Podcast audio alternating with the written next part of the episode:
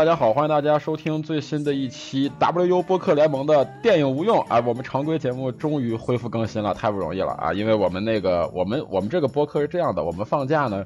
我们的年假是放到二月初二，就是二月二以后开始正常上班，然后我们开始给大家录这个节目。然后废话不多说啊，我是大象，我是霍霍。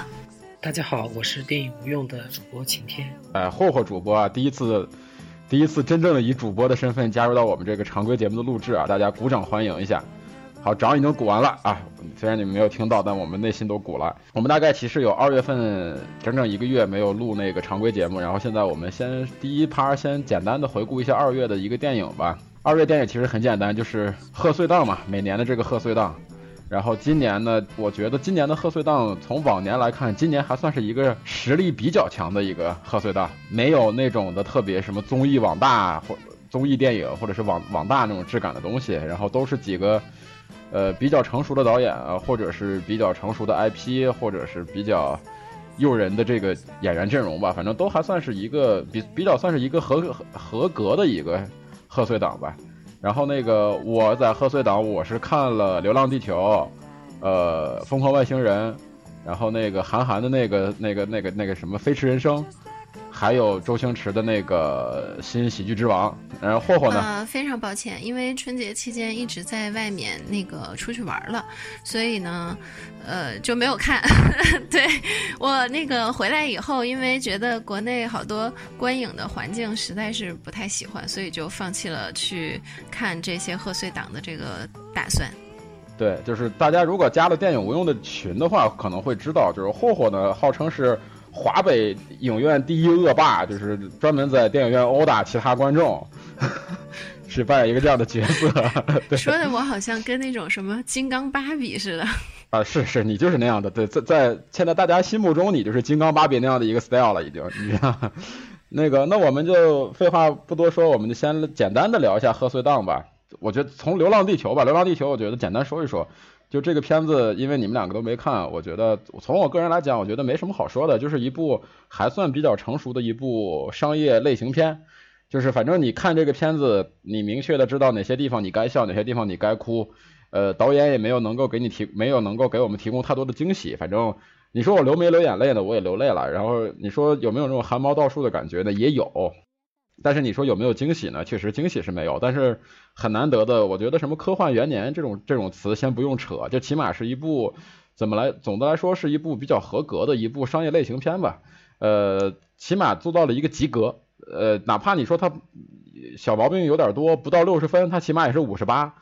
就是属于那种高考完试以后，老师跟你说，你看多可惜，如果你名字没写错，也就及格了，就是属于大概其属于这么一个水平吧。我觉得就是这个影片的上映。之前乃至上映之后，各种各样，我觉得大家在网络上的讨论更多的是针对它的营销以及其他的花边。我觉得对于这部电影来说，很多人是也不用太去吹捧，也不用太急着去踩。我觉得拿一个平常心来看，还是能够收获一份快乐和那个感动的吧，这就够了，对吧？对于一个类型片，你不不要奢求太多，你也不要给它赋予太多的政治意义或者是什么这这那那的，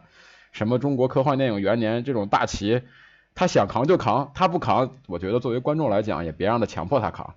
对吧？所以说那个对于《流浪地球》，我也没有别的太多想说的，我只是希望，如果这个如果这个东西，如果这个片子《流浪地球》真的能拍成一个系列片的话，我是比较喜欢希望能够看到的，他能够把后面的故事，呃，用更多的预算，用更好的，用更精良的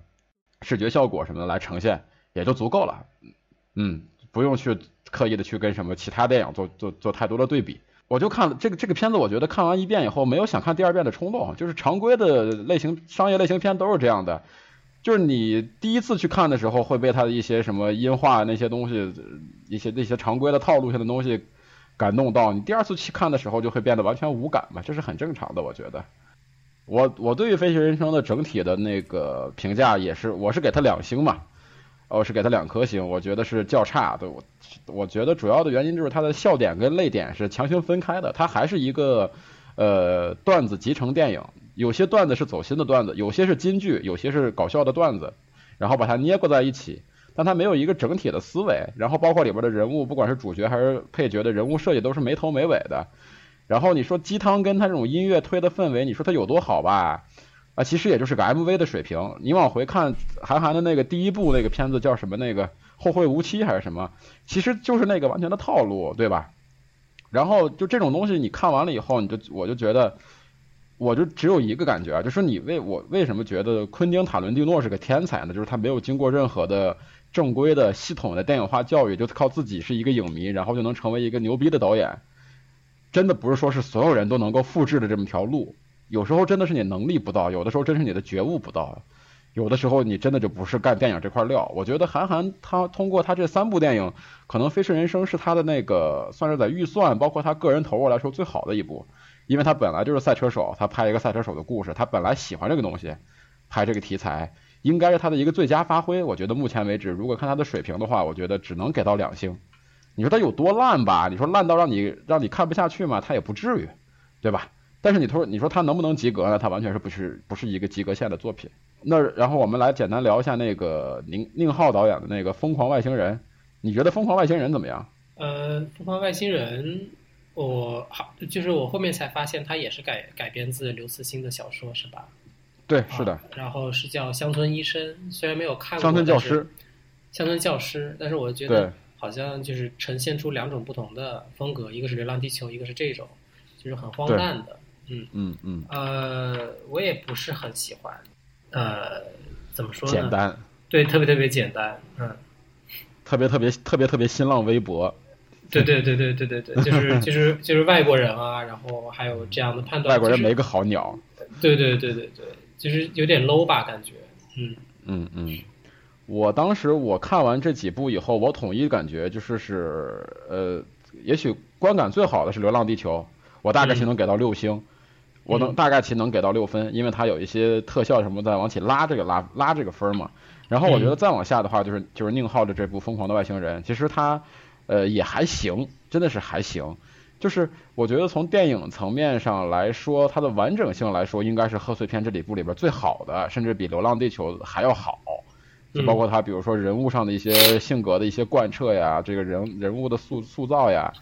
这个剧剧情的这个铺展什么的，我觉得都是比要比《流浪地球》还要好的。因为你毕竟宁浩的东西其实不差，对吧？这么多年，就算他发挥最一般的《疯狂大劫案》，其实也是也是及格线的。黄金大劫案啊，黄啊黄金大劫案也是及格线的作品。但是我觉得。这部电影在宁浩的作品序列里边，绝对算不上是他的一个完全正常的一个发挥。呃，但凡是我觉得他的一个特点，还是那种的类似于我们说是仿盖里奇也好那种的多多线性叙事。就当他把这个多线性叙事的这个特质拿走以后，开始用一个平铺直叙的流水账来讲一个故事的时候，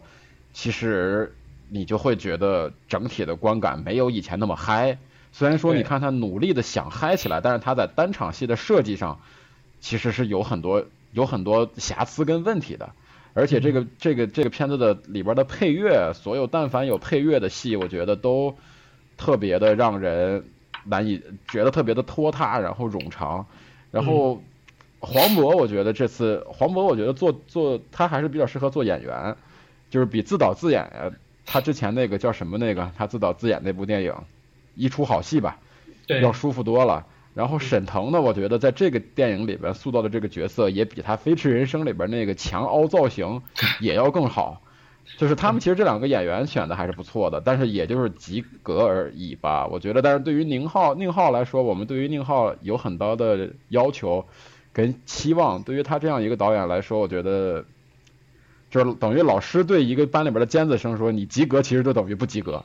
因为你，我们对于你，对于你来说，我们觉得你是华语电影里边应该是新生代的最好的，结果你是拿出了这么这么一个作品，其实还是有失望的成分在吧？嗯嗯，呃，然后那个最后一部就是那个周星驰的那个《新喜剧之王》，你看了吗？看了看了。啊，新喜剧怎么说呢？就是要不开始直接聊下面的文艺片？啊，好，开玩笑了，新喜剧之王。新喜剧之王，我看完的一个感觉啊，我看完新喜剧之王以后，我回家立刻把那个就是食神那几部喜剧之王、食神呃，包括什么那个《逃学威龙》，我又重看了一遍，我就感觉在洗 洗眼睛，你知道那种感觉，对吧？嗯嗯。就是对于我来说，我给《新喜剧之王》打的是一颗星，就是打分的话，五分制里边我给他打的是二分。嗯。就是我觉得整个这场整个这部电影里边只有一场戏，就是那个女主角跟那个后来原来后来引说出自己的身份，原来是大款的那个男配角。分别的那一场戏，那个的情感，包括那场戏的设计是完整而顺畅的。其他的戏，我觉得都是我不知道是怎么想的，反正我不太明白这个电影的。我我我我宁愿相信，也许周星驰在这个片子里边，他只导演了很少的一部分，就是我们在片尾看彩蛋时候出现的那几场戏是周星驰来导的。我更愿意认为这个东西是邱礼涛一直在做的，只不过周星驰做一个场外指导而已。对，就是我不太，如果这是周周星驰的一个部电影的话，我觉得，就是不大家不要再说欠电影票这个事儿了。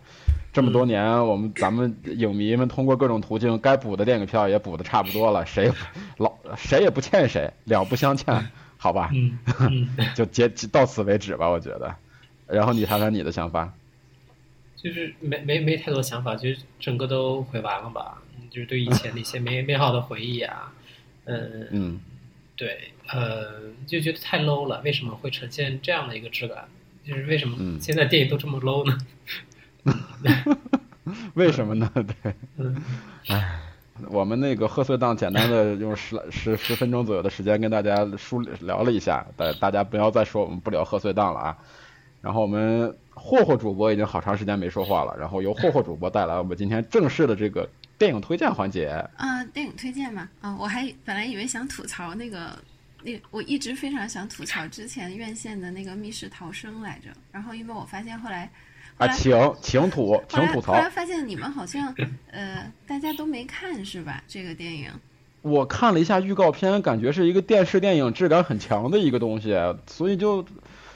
完全提不起任何兴趣，然后我我是通过你我才知道院线要上这么一部电影，而且这个女主角我还说实话还蛮喜欢的，是那个夜魔侠里边那个那个女主角嘛。然后我看完预告片以后，我去把那个新荒方的那个一和二又重新看了一遍，感觉自己应该看过了，就不用再去看这部电影了。我当时看他那个预告片介绍的时候，以为是那个 Cube 的那个类型的电影，就是大家在密室里，然后啊呃在。不同的一个密室解完了谜题以后，进到下一个密室，然后继续解谜。但是它，呃，怎么说？这个电影的那个基础逻辑就是没有办法去支撑它电影本身的内容。它的基础逻辑就是不存在的。它，它电影是想说用一群那个特别幸运的幸存者，就在各个呃事件中唯一的那个幸存者，然后从这几个人当中再选出一个最幸运的人。可是。你这个方式就很奇怪，就是用用一个解谜、考验智商的方式去选出一个最幸运的人，所以从这个基础上来讲，我觉得整部电影就不存在，就是根本没有这个电影立足的逻辑，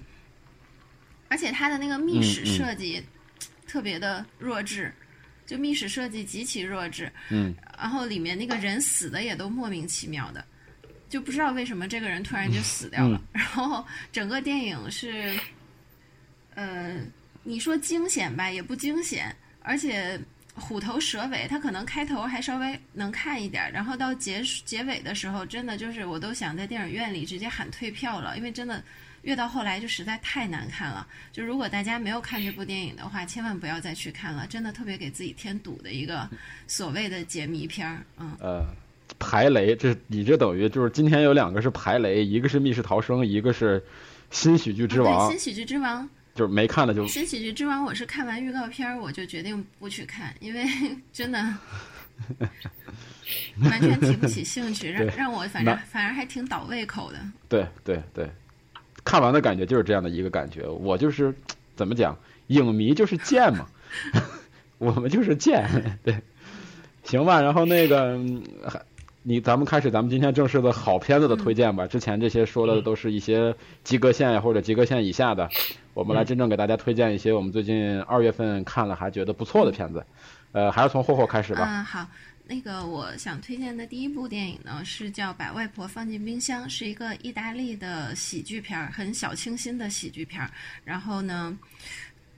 剧情呢很简单，就是一个女士，然后她因为政府欠她的钱，然后她去威胁政府要还钱，然后这时候呢，她外婆去世了，然后他又为了继续骗政府的这个养老金，然后以维持他公司的运营，他就把外婆放进冰箱里了。这个时候呢，就爱上了一个税务稽查式的这么一个警察类的角色。然后这个他就要同时一边利用这个稽查的这个男主，一边跟他假装谈恋爱，然后一边又要完善自己的这个骗局，然后一来二去，最后两个人就假戏成真了嘛。然后最后一个大结万就是大大团圆的结局。这个电影呢，说实话，今天我推荐的三部电影都是属于比较轻松愉快，嗯，可能。不是特别文艺啊，或者是特别呃立意多深刻的那种电影，就是能让大家看完了以后过一个很愉快的周末。然后这个跟你的人设不是很搭呀，你的人设应该是推推荐三部恐怖片，看完了以后瑟瑟发抖那种看完三部恐怖，让听友三部恐怖片，反而过过了一个更愉快的周末。其实，然后这个啊，行，把外婆放进冰箱就是。它我特别喜欢的点，一个是它的节奏，节奏特别呃比较推进的比较快，而且呢，它虽然用了很多比较老的这种梗，比如说像杀了人以后，或者是某一个角色去世以后，为了一些目的，然后放进冰箱，然后隐瞒世人，假装这个人还存在，就是这种梗在很多电影里面都出现过，但是它有一些翻新的创意，然后包括。呃，每一个人身上，包括他外婆，后来，呃，又出现了这个他外婆身上的秘密啊，然后什么的，就是特别有趣。而且它有趣的点在于意大利人那种自黑自嘲，然后把这个做到一种轻松愉快的极致，就是让人感觉一边看的过程中，一边又有笑。然后你说有泪呢，有可能有一点泪，但是 就是。非常的让你能够不用动什么脑子，然后一边吃着零食、爆米花、薯片什么的，然后就过了一个愉快的一个半小时。就是还是一个喜剧为主的吧？对，是一个纯粹的喜剧爱情片儿。嗯，好。然后，但是它其实里面你要说。不足呢，肯定是有，有一些部分剧情还是比较生硬的，包括男主的一些转变，然后包括一些呃，一个男主，男主从一个特别正直的人变成为这个女主愿意去呃做一些可能违反法律的事情，这些转变上来讲，确实在人设的呃角度来说挺生硬的，但是总体不失为一个有趣的电影。就这种的生硬的转变，我觉得也是没办法。就是类似于像这种这种的，这种的欢喜冤家或者这种的商业类型片，总会出现这么一个转变，这是这是观众都能预想得到的，对吧？然后第二部要推荐的呢是这个《蓝蜥蜴俱乐部》。《蓝蜥蜴俱乐部》呢，嗯，因为我当时去看这个电影是为了冲着男主去的，对这个山姆洛克维尔，对，洛克维尔就是他演的。每一部电影基本上虽然不一定步步是精品，但基本上没有太大的雷，所以呢，我就冲着他这个，又是影，又是算是最佳男最佳男配嘛，然后又是当时在竞争这个新一届的奥斯卡，所以就去看了他的这部电影。呃，这部电影怎么说呢？算是一部有点类似于《两杆老烟枪》的这么一个黑吃黑的喜剧片儿，然后。总体上还是一个英国这种屎尿屁电影的一个框架吧，然后也没有什么深度，然后就是应该怎么说？这个电影感觉就是呃特别胡闹的一个一个黑色喜剧片儿。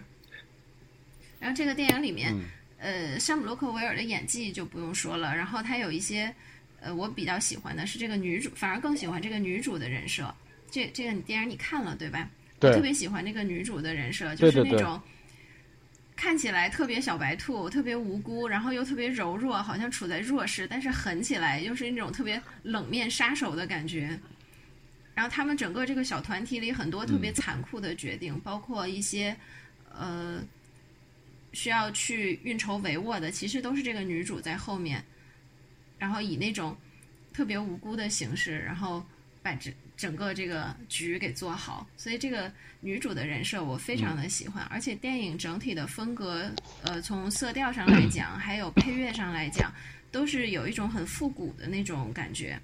尤其是用了很多英伦的这种摇滚乐呀，然后这个原声大碟，其实我是要去收一张，感觉非常呃优秀。然后整个电影总总体来说，嗯，有好的地方，也有呃，其实呃，平心而论，虽然我推荐这部电影，但是这部电影的硬伤反而多过于它的优点。这个其实就看去看电影的呃各位朋友们是怎么去取舍的了。如果你是想。呃，不动脑子的去轻松一下，其实这部电影是一个比较不错的选择。尤其是它里面有一些呃，对英国和美国这个文化之间差异的一些嘲讽啊，包括我我觉得印象很深刻的一幕，是一群老爷爷在那边讲那个啊脏字儿的用法。你记得那一幕吧？对，那个还是挺还是挺有意思的。然后包括他最后呃枪战场面里一些。呃，慢动作的运用啊，呃，都是还是让人挺赏心悦目的。呃，兰溪俱乐部，我我第一，我当时看了这个片子以后，第一感觉，我第一个干的事儿啊，这个片子开始了几分钟以后，我打开了豆瓣，我看了一眼，我看了一眼，看什么呢？看这个看这个片子的上映日期，我。觉得就是刚才霍霍说那一点，我觉得它特别像是一部两千年初或者是九几年到两千年初这个阶段的那种的，它那个画面质感，就包括里边的那个人物的那些设计什么的。然后我一看，居然是去年二零一八年的新片子。呃，这个片子我觉得其实主要我看的时候观感不是很好的两点在于，我特别现在我我现在我个人特别反感里边那个男配角那样纯是一个装疯卖傻型的一个角色。就是哎，我是主角的好朋友，但是我是个大蠢货，我其实什么都干不成，我还只会给你们添乱，而且我每次添乱呢，不是那种的，类似于像是那个，类似于像是那个宿醉里边那个，我是无意中给你们添乱，我就是故意装疯卖傻，就是故意让你们这事儿干不成，就是故意给你们制造很多的冲突跟矛盾，然后让你们很难受，让观众觉得很好玩，就这种笑料现在是已经完全。无法逗笑我了，我就所以这个片子里边大部分那个男男配角在做这种装疯卖傻的时候，我都觉得就特别的冷，特别的尴尬那种感觉。呃，然后女主角还挺惊艳的，女主角如果没记错的话，她应该之前演过那个《天空之眼》吧？好像是里边那个，好像是看着好像有点像。然后她有她是有个变装嘛，她之前是那种的就是。呃，小白兔那样的造型，后来夸一个变装那段还比较惊艳。还有就是两个，这个片子里边我比较喜欢的一个点是，两个点是一个是刚才霍霍讲到的那个几个英国老爷子在那儿模仿那几个鹦鹉学舌，学那个夜夜总会里边那几个黑社会互相怎么骂脏话。这个我特别觉那段我确确确实是笑了，特别有意思。对那段我确实觉得特别好玩。还有一段呢，就是他这个最后，就是我就我。这个男配角一直说我要拍电影，拍电影，我的理想是拍电影，我要成为电影人，电影人。僵尸僵尸说了好那一段是吧？呃，对，就最后最后，我觉得哦，原来你是哦，原来你说了半天这个梗是要用在这儿呀！哎呦天哪，这就呃好不好玩的，蛮好玩的啊！但是也总算是觉得你这个人物不是白立的，因为他一开始老说这个我要拍电影，拍电影，我觉得他就是我一开始都觉得，甚至就是这个编剧给这个人物的一个强设定。呃，可能没有太多的实际作用，没想到最后啊，最后有这么一个作用，我觉得哦还不错，就还不错这个片子，就是我比较同意霍霍说的那一点吧，就是你看这个片子，你看一出发出于一个什么出发点，呃，如果你是山姆洛克威尔的影迷，你想看类似于特别他表演演演技炸裂或者说是突破自我的这种东西的话，呃，兰西俱乐部应该给不了你任何这样的观感。但是如果你是一个单纯的两千年左右那种的犯罪电影、黑色电影，呃，这种犯罪类型的喜剧片的一个爱好影迷的话，我觉得《莱西俱乐部》还是能一部让你能够看的挺嗨的一部电，挺高兴的一部电影吧。因为它里边其实有挺多的那种的戏的设计，还是挺好玩的。包括它每次每场抢劫，其实都挺有趣的。从他第一场在那个博物馆那场戏。到他最后的那场，就是在那个全是警察的那个 酒吧里边那场戏，其实都是有一些设计感跟巧思在的吧。所以最后我给这部电影还是给了给了三颗星，给了一个六分的一个及格分吧。我觉得虽然说他在人物设计上配角有点蠢，但是他那个反派，而且他设计的也还有点意思吧，可以说是不落不是那么特别的俗套的一部电影。呃，说到反派呢，我觉得这部电影其实我我反而觉得他有一个，就像你刚才说的那个配配角装疯卖傻的这一点，我觉得他把这个呃反派不是那个最终的幕后的那个那个大老板，是替他中间的那个马马仔，他那个马仔，呃，设定的有还是有一点过于弱智了，就是。呃，嗯，你一看他那个马仔的设定，就知道他最后肯定是个是一个炮灰一样的角色。但是这个电影其实就像你刚才说的，就是他这个人设最后立到最后立到呃结尾的时候，导演并没有把自己前面铺的那个梗给忘掉。有好多呃导演和编剧，他经常前面埋了很多伏笔，到最后自己就忘了，然后他反而把这个给对他把这个圆回来了。我不太同意，你知道为什么吗？因为，因为这个片子从一开始就铺了这一个梗。然后，但是我挺喜欢他最后就是他们逃脱的那个处理的，就是利用起了这个，对对对对对对对。呃，这个结尾我觉得算是给整个电影，呃，有一个画龙点睛的作用吧。就是到最后，他们这个逃脱的方式还是挺有趣的。是的。然后整个电影里边那个算是，呃。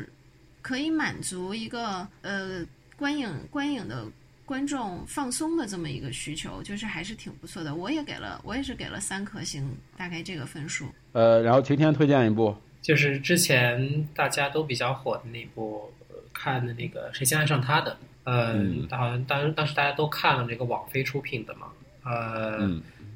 嗯，就是它并不是一部完美的电影，但是我觉得就是现阶段是看的比较。舒服的一部同性题材的电影吧，就是它没有，呃，特别特别的矫揉造作，但是就把这个给你讲出来了。然后最最主要的是，它里面跟戏剧有一点结合，所以我可能更加喜欢了。对，嗯，呃，对，我也看到了很多朋友对这部电影的批评，就是说最后那束花到底是什么意思呀？就怎么可能会这样的一个事儿呢？但是我觉得，呃，可能有点联系不太正确啊，但是。想到最近看的那个《过春天》，过春天，我觉得他可能比过春，我我更我会更喜欢这种，就是这种谁先爱上他的这种戏剧性的故事，而不是过春天那一种，啊，就是我的看法吧。就是就是同样是针对一个题材一个人群，嗯，他是怎么处理各个人人物关系的？我我觉得好像谁先爱上他的会更让我触动一点，嗯，更生活化一点吧。我觉得这个电影我其实。整体来讲没有特别大的感觉，就是我我个人觉得它在同性题材的电影里并不算很好，但是放在华语的环境中，呃，整体也不算是一个非常，就是我并没有带给我太多感受的电影。我唯一不太喜欢，就是非常不喜欢的一点是，我觉得它还是没有处理好关于同期这个话题。当然，这个话题可能也不是说一部电影或者是。一两句话，一个角色就可以呃说清的这么一个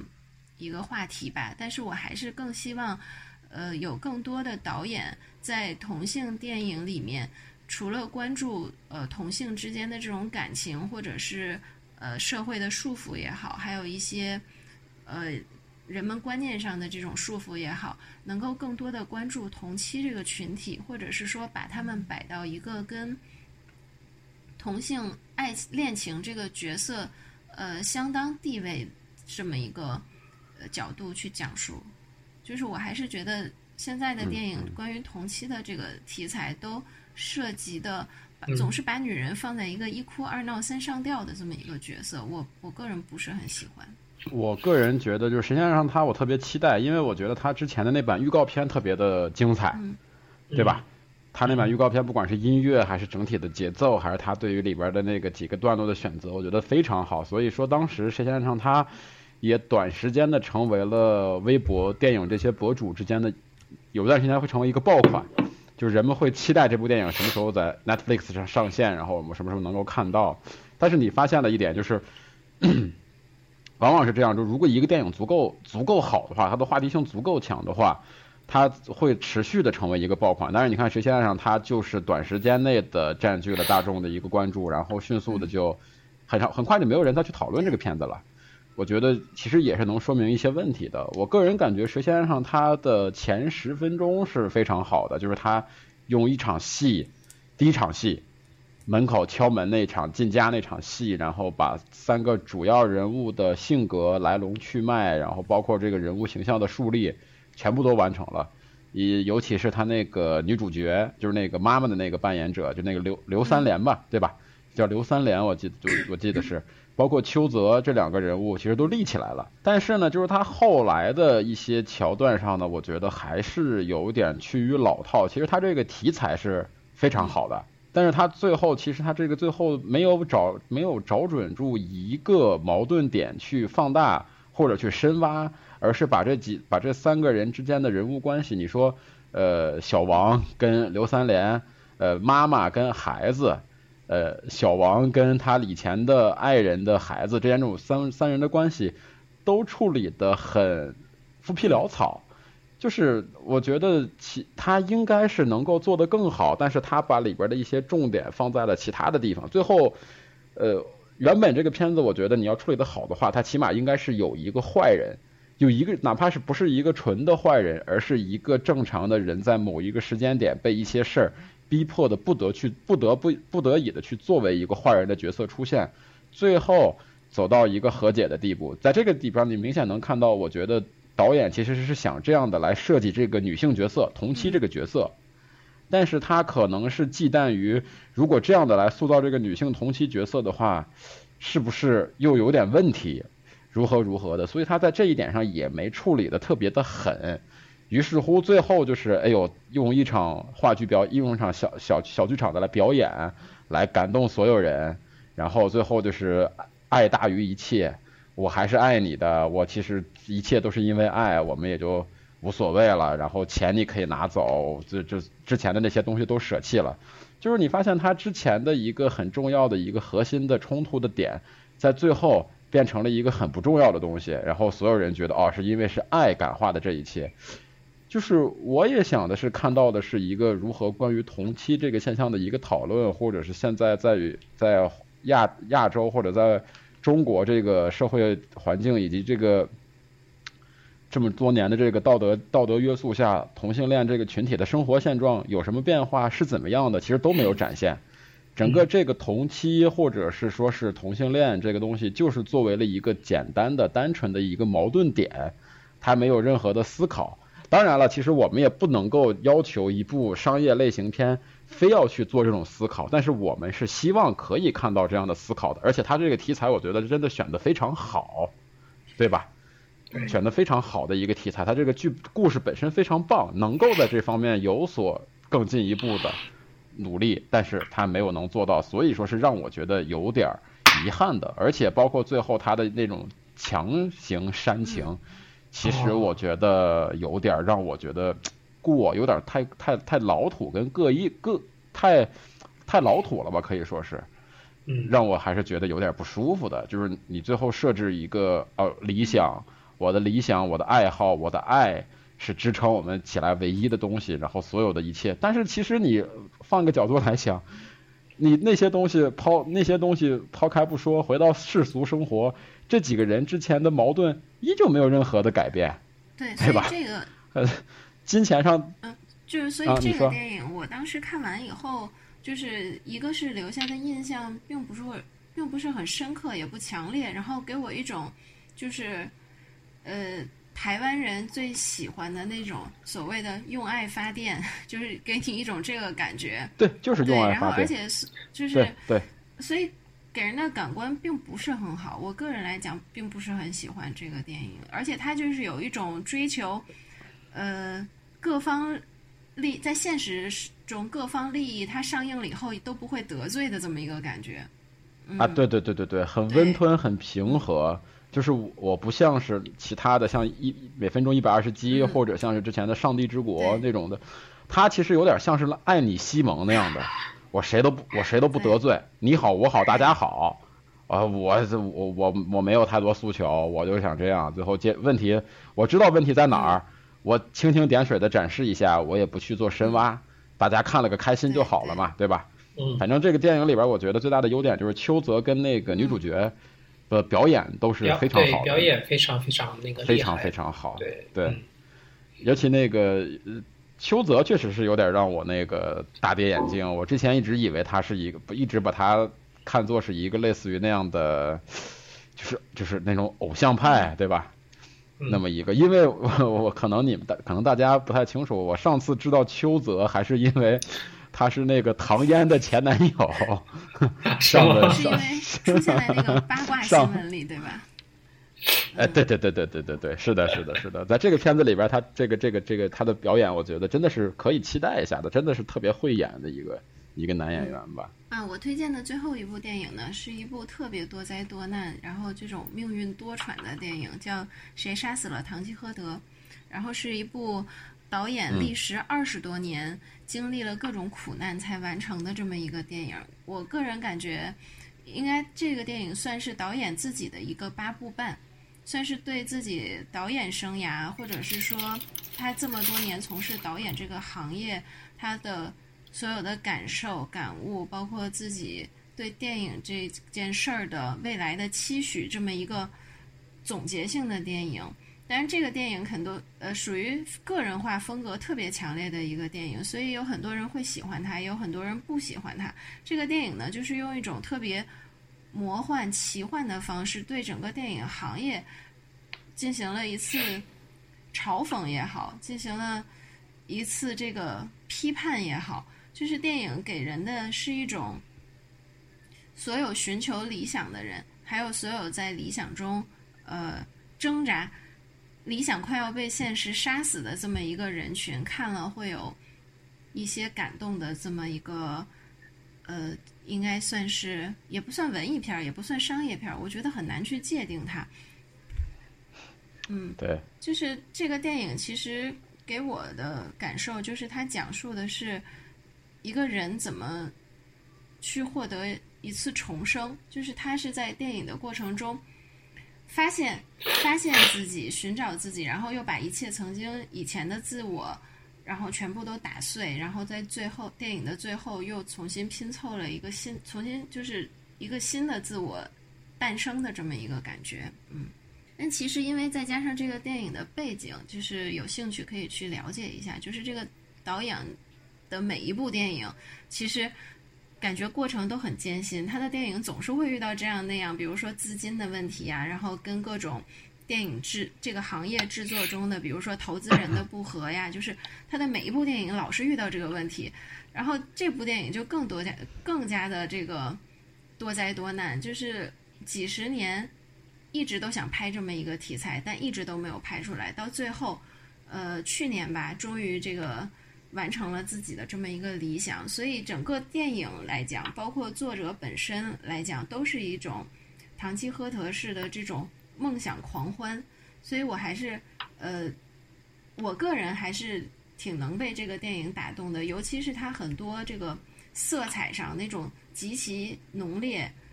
然后它的很多场面也很疯狂，然后有有些表演是有一种特别舞台化、戏剧化的这种框架在里面，然后是我比较推荐的一个呃电影，但是好像大象并不是很喜欢，对吧？呃，我觉得还可以。我觉得还可以，就是大家可能就是这个电影的导演叫特特瑞吉列姆，就是可能大家有如果熟悉他的，如果说他的影迷对是他，你就知道他其实我觉得霍霍说的说他这部电影是多么多么多舛，特里特瑞吉列姆哪部电影不多舛？我就想问问，我就说了他每一部电影都是坎坷，嗯，对他最坎坷的，我觉得你说说谁他他杀死的唐吉诃德坎坷吗？坎坷。他的一九八五年那部《妙想天开》坎坷不坎坷？还有那个奇幻非常坎坷，是吧？叫什么来着？你说对？妙妙想天妙想天开的坎坷在于他最后跟制片方撕逼，最最后传说中这个片子有有有有一个半小时的版本，有两个小时的版本，有三个小时的版本，据说还有一个四个多小时的版本，但是谁都没见过，据说是在那个博物馆里边。就这个片子就特妙想天开特别乱，然后到了十二猴子，十二猴子也也是出现各种各样的问题，包括这个剪辑什么的问题，包括整个拍摄过程中也有也出了问题，然后恐惧拉斯维加斯也是一样，格林兄弟也是一样，主流，然后制片公司不满意，大他他这那次有了大明星，有的希斯莱杰，有的马特达蒙，有的莫妮卡贝鲁奇，然后更别说是那部魔法奇幻秀，就拍了一半，拍到一半的时候。拍到一半的时候，希斯莱杰去世了，最后没办法找约翰尼德普，找裘德洛，还找了谁？三个人一起完成了希斯莱杰随后的戏份。他的每一部电影都是充满了坎坷、跟跟跟疯狂，还有不确定性。我觉得这个东西，我觉得不是不是电影工业的问题，是这个导演自己的问题，可以说是。就是因为 他有之前的这些一次一次，每一次都很不愉快的，呃，应该叫不愉快的经历吧。就是因为他。个人有这样的呃经历，所以对他才能拍出像《杀死唐吉诃德》这样的一部电影。就是你从这部电影里面能够清晰的感受到他之前，包括他个人到现在为止对整个电影行业的一个看法，因为他给人的感觉，他所有的电影其实私人化都比较严重，而且都是属于那种呃很疯狂。然后出，甚至拍到最后有一点癫狂了的那种感觉，有点甚至都刹不住车了那样。所以，对对对，他把他的所有这些特质放到呃他现在的这部《堂吉诃德》的电影里，我觉得非常合适。因为《堂吉诃德》这个小说本身，这个人物就是这样的一种在狂欢下，然后有自己悲情的这么一个呃。个人化英雄，所以我觉得他用这部电影去影射自己的经历，其实是非常合适的。我甚至都感觉，如果特瑞吉列姆这次这个谁杀死堂吉诃德拍不出来的话，可能这部结尾主角最后的那个选择就会变成他的选择，就是他可能最后疯的就是他。对，但是其实最后你看主角就并不是他，其实也并没有疯，他依然是说被现实。打击的体无完肤之后，他还是要坚持自己的理想，他还是坚持活在自己的世界里，其实也是一件好事儿。哎，对，就是，但是你从成从客观或者从旁人的视角来看，你就是疯了嘛，对吧？在那个就是你一意一意孤行的活在自己的世界里，他就是个疯子嘛。他其实，你看我最后看完这个电影以后，我也是给的是我给的是及格，我是三六六六分嘛，给的是给的是六分。然后我觉得，我觉得就是。就是这是特里吉那个特瑞吉列姆泄愤一般的拍了一部只关于自己的电影，就是他的讽刺跟指代呢都非常明确和老套，但是作为一个和资本和制片和各种各样的人对抗了一辈子的老头，我觉得有这样的不甘，有这样的愤怒是完全可以理解的。就是我特别同意霍霍刚才讲的意见，就是他的片子往往拍到后来，你无法用一个常规的商业化类型片或者是怎么着我们。套路来去套他，为什么？他就最后完全疯掉了，他自己不知道他的他的就天马行空，完全任由自己去发挥了。最后整个这个故事就开始不受控制了。就是这是我觉得是特瑞吉列姆电影里边有意思的一点，也是他挺多人不太喜欢的一点，所以怎么说呢？我觉得莫名其妙了。所以就是我觉得这一部电影，尤其是他，你看他之前的电影也一样，然后特别是这一部《杀死唐吉诃德》，你不要用一般的电影框架去衡量它，就是你。跳出来，把它当做你在看别人做一场你无法去完成、你你没有办法去实践的梦。其实每个人都有这个想发疯的时候，也有想把现实全部抛抛开，然后只做自己的这种想法。但是，因为我们可能一个是没有这个本钱，然后还有各种压力，然后也可能是年纪还没有到位，就是你没有办法抛下一切。但是这个人，你看他的电影的时候，他能帮你至少在这。两个小时、三个小时里也好，去实现这么一个念头，就是能够让你嗯完全的进入到他的这个梦境里。我觉得也挺好的，就是你你去体验一场你想实现但你做不了，然后别人帮你来实现的这么一个梦，也是不错的一个选择。对对对对的，其实就是这个谁杀死了堂吉诃德，我还我也还其实也还挺推荐的，就是觉得感兴趣的大家应该可以去。可以去看一下，不是一部烂片，真的不是一部烂片。我个人很喜欢，因为 就是你不能在现实里放纵，至少在电影里你可以去做一些你自己想做又不能做的事儿。尤其他最后的那一场在城堡里面最后疯狂的那个狂欢那个盛宴，我真的很喜欢。然后包括到最后对这个角色和女主一起这种仗剑走天涯 这种感觉，真的就是。让人有一种最好能在这种梦里不醒过来的那个感觉。好，呃，晴天，你的下一步推荐？下一步是非常非常重点的，我估计到我们明年录就是年度节目的时候，还会再再推荐的，就是罗马啊啊！罗马要算到明年，我今年的年度节目已经聊了。哦哦哦哦，没有，因为因为因为因为我在列那个年度五家的时候，我不知道他要今年上一联。哦，所以我就把罗马已经列进列进我的二零一七年的年度五家里边了。但是其实你这样算的话，其实，对对对对对。但其实严格意义上来讲，我们明年其实，在二零一九年的这个年度电影盘点的时候，还可以再列一次罗马。哎，就 好，你你先说，你先说关于这部电影。嗯，就是这个是我奥斯卡所有的电影里面最喜欢的一部，就是跟冷战嗯难分轩轾，就是不分上下，就是。呃，而且而且，我真的觉得墨西所谓墨西哥三杰这几年在那个奥斯卡的斩获真的好厉害啊！我觉得真的是对他们那个美学的一种坚持的一种肯定吧。嗯，你说那个叫之前的那个叫什么刚，那个名字太长，真的记不住。伊利纳多·冈萨雷斯，太厉害了，就是就是他，然后还有另另外的那个《水形物语》的导演就是吉尔德·托罗吧，是吧？对，托罗。嗯，对就是，但是我觉得这部《罗马》好像是最符合我观最近的观影气质吧。就是真的拍的很安静。我看看开头三分钟啊，我以为我的音响坏了，然后后面后面都是其实都是这个风格。嗯嗯。现在现在也在翻译一篇那个关于阿方索卡隆的访谈，嗯，觉得那个也挺好看的。霍霍老师关于《罗马》。哦。已经说过好多次的片子。我关于罗马的那个看法，其实，在那个年度盘点里面，基本上就已经都表达完了。就是，嗯，呃，是一部非常好的片子，真的，我也很推荐大家去看，尤其是一定要呃静下心来看，而且可以多看几遍。每一遍看的时候，都会对这个电影里面的细节也好，还有嗯导演想表达的情感，都会有新的认识。正好过两过，可能现在应该是已经确定引进了嘛？引进一个那个删减版的一个呃阉割版的罗马，但是 其实我其实我个人是非常非常抵触去看这种阉割版的片子的。但是我思前想后，觉得可能罗马我还是得去电影院看。虽然我知道他会删掉，虽然我知道他会删掉一场我还蛮喜欢的戏，但是我觉得。就是太难割舍了，就这个东西一定要在电影院里感受一次。我觉得这个片子在电影院里边看，跟我们在用电脑，不管是你是幺零八零 P 还是多少的那个，肯定是完全截然不同的一种体验跟感受。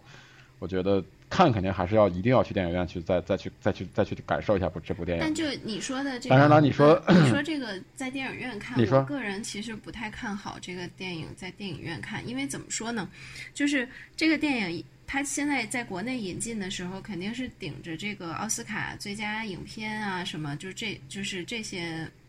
呃，最佳导演啊，什么就这种名号去最佳外语圈外语片的这个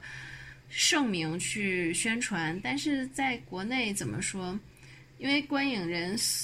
群的这个素质真的是很多人就是一窝蜂的，我就是因为。它是奥斯卡，它是现在是最牛的电影，我要去看。但很多人这部电影不一定能走进很多人的心里，或者是说，呃，习惯了看那些抖音或快手，就是可能相对比较浮躁的。哎哎哎，你怎么怎么着瞧不 怎么着瞧不起抖音跟 抖音跟快手？你怎么没你的好果子吃？我的错，我道歉。但是就是我是想表达，就是在看视频方面，或者是看这种影像题材比较浮躁的人群。他有可能就会让我在电影院里又跟人打起来了，或者是就是我我 不是不喜欢去电影院看电影，我是实在受不了那个观影环境，所以我并不看好这部电影院。这部电影你能在电影院心平气和的看完它？呃，我觉得其实我觉得其实霍霍说的这个担心也不是不存在。但是，呃，反观，我觉得这几年其实国人对于这种所谓奥斯卡电影在国院线上映的那个热衷程度，我觉得是相对于趋向于一个平稳了。大家其实现在对于普通观众来说，去电影院看电影是有所图的，对吧？我想就要的是快乐。我看他妈这一个海报上几个几个长得不是很漂亮的人抱在一起，嘛呢？这什么片儿？算了，不看了。你太不了解这个现在这种朋友圈观影的这种模式了。就是我我要装叉，然后我得表达我有品位，然后我得在朋友圈发我。看了这么一个，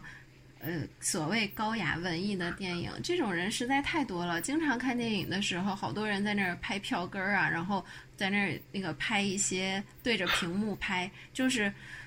为了发朋友圈说你看我在看这么高大上的电影。所以我我非常不看好这个电影的观影体验。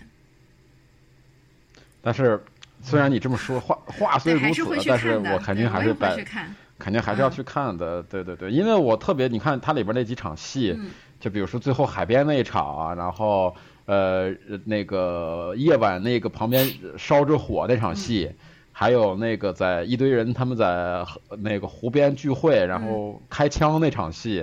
包括他们一开始最早他们在家里边那个左右移动那个那那那那一段长镜头，呃，或者甚至他开头的那段那个那个污水倒影出的飞机，嗯。而且你就可能这个片子，我想来想去，除了那个开汽车撵狗屎不是很想看以外，好像别的都是 我都特别喜欢，所以呃，电影院是肯定要去看一下的，对。呃，但是他印象我我我个人感觉啊，他那个呃露鸡鸡是耍棍子那场戏，百分之百是不会存在的，对吧？肯定是要。然后那个，我觉得那个生孩子那场有可能都会删一部分。那场戏。那场戏肯定会删掉的，我觉得那场戏肯定会删掉的。他肯定最后把孩子取出来那个镜头之后是肯定会全部会被删掉的。一部分生孩子，尤其是给那个或者是拍特写的那一部分，嗯，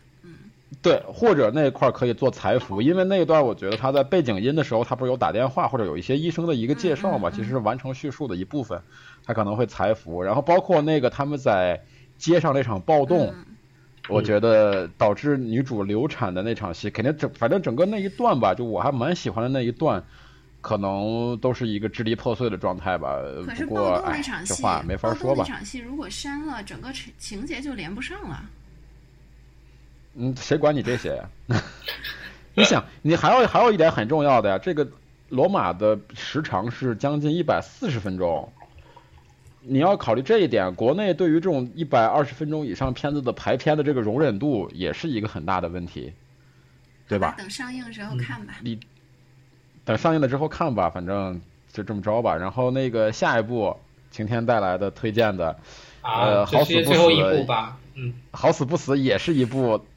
上了院线然后惨遭剪刀手的电影。对 对，就是《波西米亚狂想曲》，我也我刚刚。对，也是看说网上有些人看了，哎呀，我真的看越看越伤心。就是说，开头曲首先剪掉，然后他把他这把这个 Freddie 和他这个男朋友的关系，开场曲这解释一下，开场曲剪掉是因为分账的原因，因为他那个走的不是那个福克斯那面的，不是美国引进的分账，他是走的英国的那个。制片英国的那个引进公司，然后把他又引进了中国。他走的是英国那边的分账，所以他要把那个福克斯那个片头取掉，那个片头删掉，好像是因为这个原因。呃，并不是说那段那段音乐其实没什么呀，那只就是一个二十世纪福克斯的一个那个标准曲嘛。嗯。哦，然后剩下的呢，我也都看到了，说网上整理的那个就是这些。哎呀，我觉得那你那你那个一剪完这些，那真的就是一个纯。纯娱乐片了，就是纯去卡拉 OK 去嗨了。我觉得这样的话意义在哪？而且这次，而且这次国内的中国的电影院再次在电影史上创造了一个开了一个先河吧。记当时我记得是，呃，郭敬明的那个《小时代》上映的时候，好像某些影院开了弹幕场，就是它旁边在大荧幕的旁边好像还有一块小荧幕，还是怎么着？反正你可以用你的手机可以发弹幕，大家可以实时的都能看到。呃，然后弹幕观影有过那么一段时间，然后这次据说是好几个影厅做了那个麦克那个卡拉 OK 场，就是在在歌的那个时候，然后底下有底下有显示的歌词，然后大家要跟着唱，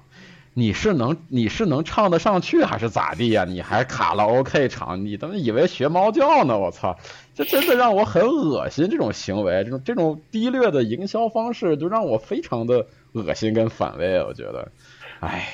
反正关于《波西米亚狂想曲》，我现在真的有点都不想去电影院再看了。如果时间合合适允许的话，可能会去看一下。但如果是需要对时间或者是怎么去蹭这个时间的话，啊，我可能就会选择放弃。以后等到出了蓝光，收张蓝光是得了。呃，我们先不聊这个关于中国的这个引进这个事儿了，因为一聊全是就骂开就没有半个小时，完全刹不住。我们还是聊聊之前看的这个电影的一个感受吧。嗯嗯嗯，还是就就是嗯嗯，就是记录音音乐那个传记片，可能我看的没有那么多。就是鲍勃迪伦有个我不在那儿，然后之前有个大门乐队的有一个嗯纪录片，我也忘记了。呃，然后还有像包括金鹅绒丝矿啊，呃，其他的嗯其他的这些吧，就看的其实没有那么多。但是好像《波西米亚狂想曲》是我看的最舒服的一个。我当时是在飞机上看的嘛，然后看着看着我就觉得，哇，就时间就 不知不觉就过去了，就过去这么长时间了，嗯嗯，然后我觉得就是对对里面其实对这个主唱，其实我是也不是皇后乐队的一个乐迷，也不是他们的粉丝，但是就是觉得这个电影里面对他嗯人生故事这个呈现还是挺完整的，然后可能啊，可能对于一些老粉丝来说会觉得不忠于，呃，有有有些故事可能不太呃就是还原事实啊，那我觉得看的还是比较。嗯，比较流畅的吧，也没也没有太影响故事，然后也没有太影响它整个音乐性的呈现。整体这部电影怎么说呢？我看了以后，呃，好像没有太大的感觉，就是既没有说像乐就是乐迷那么疯狂的这种感动，但也没有觉得这部电影不好。但整体来说，对我触动不是很深。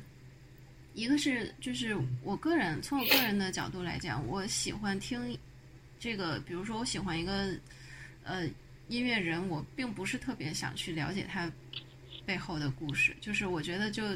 他所有的故事都用音乐说话就行了。其他的就是可能嗯、他们的那个忠实乐迷会对呃。能够看到在屏幕上看到一个立体或者是完整的这么一个自己的偶像的一生，可能会有一些呃很执着的这种念头，或者是会从中呃又激起自己曾经年轻时候这种呃疯狂的这个追星经历之类的。嗯，但是这个真的就是一个比较私人化、因人而异的了。嗯嗯，所以。大象是好像和这个，我看好多男士们啊，还是挺喜欢这种这种电影的。说呢，就是其实《波西米亚狂想曲》这个东西，这个片子我最早知道它，它其实那会儿在拍摄过程中，它的那个风评并不是很好。嗯、当时其实一开始它的口碑并不好，嗯、但它上映之后，它的口碑是迅速的有个积累，然后爆了。我如果印象记没有记错的话，它应该是现在。呃，票房最高的这种音乐传记片，嗯，就这个片子，我觉得怎么说呢？它当然是有呃有很多的问题，比如说它在还原这么一个真实人物的时候，它的那个取舍上，其实我觉得是有问题的。它比如说把这个人物，因为你这个人物并不是一个高大全的一个正这么一个完全正面的一个天之骄子的形象，他有很多的。缺点，它有很多的不为人知的，就是不为大众所知的肮脏的陋习，或者它有很多的毛病。然后这个电影在改编的过程中把这些都删掉了，这些都删掉，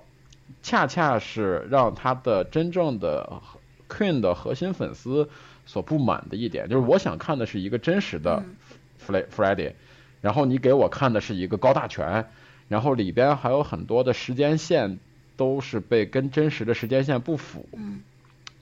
呃，当然了，我觉得你要是拍这种人物传记片，你越能靠近真实，且越且还好看，是你一个追求中的一个状态。但是我也比较同意这个片子里边制作人的制制作团团队的一个取舍吧，就是我在真实性跟呃观赏性上如果需要做一个取舍的话，我作为一个电影来说，我首先要注重的是观赏性。嗯，你我又不是一个纪录片，纪录片还是要重视一个真实性，对吧？所以他在观赏性上，我觉得他做的还是还是蛮不错的吧，可以说是。因为我第一次看的时候，也是在最后，前面其实都挺都还蛮无感的，但是在最后那场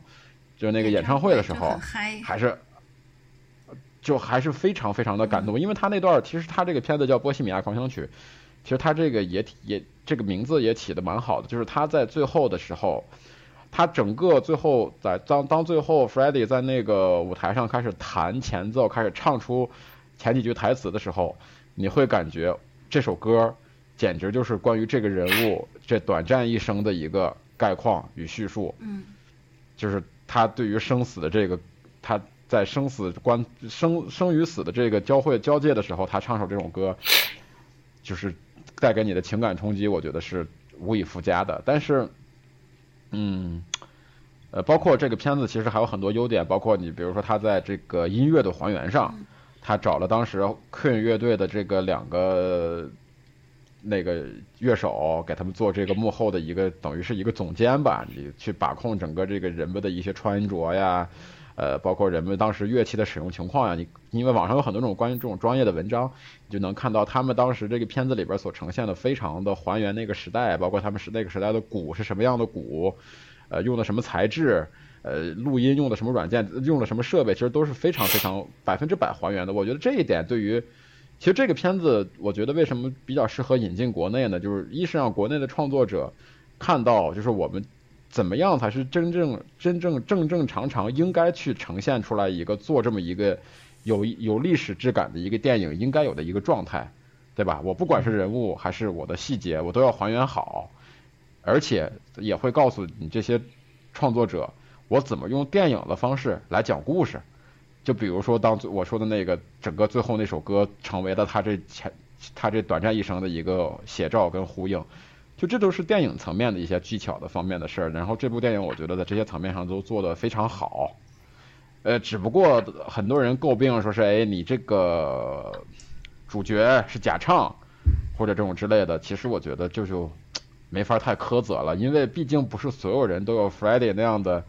那样的嗓音，对吧？你要要求所有人都要在这种电影里边也去真唱，可能你说你。拍鲍勃迪伦的传记片，然后让大家去真唱鲍勃迪伦是可行的。但是你说你拍他的 Freddie 的传记片，让所有人都唱的跟他一样，确实是有点对于演员有点苛责。呃，反正呃，《波西米亚狂想曲》我觉得就是对于摇滚迷来说，这当然是一场狂欢了，就是非常好。我我个人也觉得非常喜欢，我给他打了七星嘛。我觉得我单独一星是给那个送给了 Queen Queen 的那个音乐。我主要想去电影院看，其实也也是想要在电影院里边看到那些音乐，通过不管那个声音是 Freddie 的，还是他后来的那个新的那个主唱唱的，我都想在那个就是电影院那么好的一个声一个声声音的条件下，能够听一下那些歌。然后你就可以跟着唱一下了，是吧？正好可以去。我绝对是不会跟着唱的，我也不会，我也不会唱，我这绝对不会唱的。我可能给自己准备准备一个果盘儿，然后在里边吃一些水果。呃，当然，其实我觉得《波西米亚狂想曲》也有一些问题，比如说他那个表演上，其实他的表演没有那么好，嗯，对吧？你你的化妆化的像，跟表演演的好，其实是两两个概念。我真觉得，其实你要说像的话，他们那个演那个吉他手的那个没那个。呃，那个那个演吉演演那个吉他手跟演鼓手那两个，其实还原度都会都都比都比主唱还要更高，更像。其实，呃，但是就大家也不要去盲目的去神化这部电影《波西米亚狂想曲》吧。其实它虽然说好归好，但它也只不过是一个及格线以上到凉的这么一个程度，它没有到说是什么影史最佳音乐传记片什么的，对吧？在艺术表现呀，或者在其他层面上，比它好的传记片还。还有很多，只不过我觉得这个片子可以作为一个很好的契机，就是也许你之前没有看过这么多的音乐传记片，你可以通过这部电影开始来接触到这个这么一种类型片，我觉得也是蛮好的。嗯。然后这就是今天咱们的你们的所有人的电影推荐，是吧？对对。我觉得下一步，下面我们来聊一个小话题，因为这期节目的节奏比较快，到现在才一个小时，哎，我们给大家一个吐槽奥斯卡的时间。其实我我还有一部电影，还有一部还有一部电影，我觉得应该聊一下吧，《绿皮书》啊，你们都看了吧？看了，应该都看了。看了。那我们就把它聊一下吧，一这个片子也没有太多开专题的或者什么的必要。嗯，绿皮书你们怎么感觉？听先听霍霍先说吧。啊，我先说啊，秦我其实我我不管是这部电影还是呃之后我特别好奇的另一部电影《黑色党徒》，其实我都蛮想听听秦老师的这个看法。好，嗯，那就秦老师先说，我们先说绿皮书。哦，两两部电影都看了，然后。那个好像当时当有两个记者，然后是问那个斯派克里说你对绿皮书怎么看的时候，那个斯派克里就是说这典型就不是我的口味。嗯，我觉得呃，好像很多人其实就是看绿皮书嘛，就觉得啊，就就为什么他是拿最佳影片，然后好像觉得很平庸。嗯，但是我真的是觉得后面那个大象发了一段他的感想，我觉得真的是特别特别的标准。你看像聚焦或者像看华盛顿邮报，你会觉得就这样的电影太太工整了，就工整让你觉得好像就没有什么新意了。但我真的觉得，其实越来越觉得一部电影就是做到工整，其实特别特别难的事儿。嗯，包括他写这些，包包括他写每一场戏呀，他怎么处理里面的人物关系啊，